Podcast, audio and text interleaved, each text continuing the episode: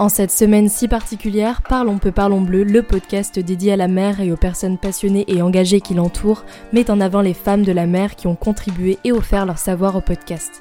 La journée du 8 mars est dédiée au mouvement de lutte pour les droits des femmes, l'égalité et la justice.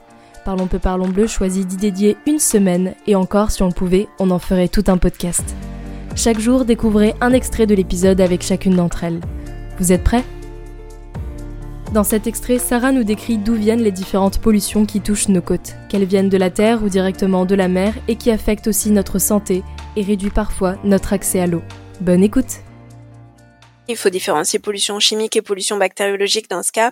Pour ce qui est pollution bactériologique, la première source de pollution, c'est le réseau d'assainissement parce que ben, la pollution bactériologique c'est une pollution qui vient ben, de nos rejets humains.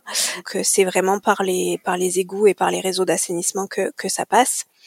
Pour ce qui est de la pollution chimique là alors on est sur une diversité euh, immense parce qu'en fait, pollution chimique, ça regroupe ben, tous les composés chimiques qu'on a pu euh, inventer depuis euh, l'histoire de l'homme et de l'activité humaine.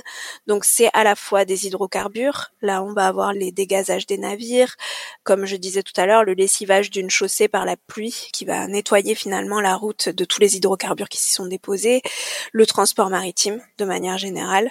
Donc ça c'est une, première catégorie, les hydrocarbures, mais il y a aussi euh, il y a aussi tout ce qui est euh, pollution chimique issue des usines. Il y en a tellement en fait de polluants chimiques que c'est compliqué de répondre euh, de manière euh, succincte et, et, synthétique. Mais grosso modo, il faut bien se dire qu'en fait tout tout ce qu'on utilise au quotidien peut représenter une, une pollution pour la mer. Il y a aussi les médicaments qu'on consomme qui aussi viennent avoir un impact qui représentent une pollution chimique et qui viennent avoir un impact sur la biodiversité qu'on a commencé à observer depuis plusieurs années.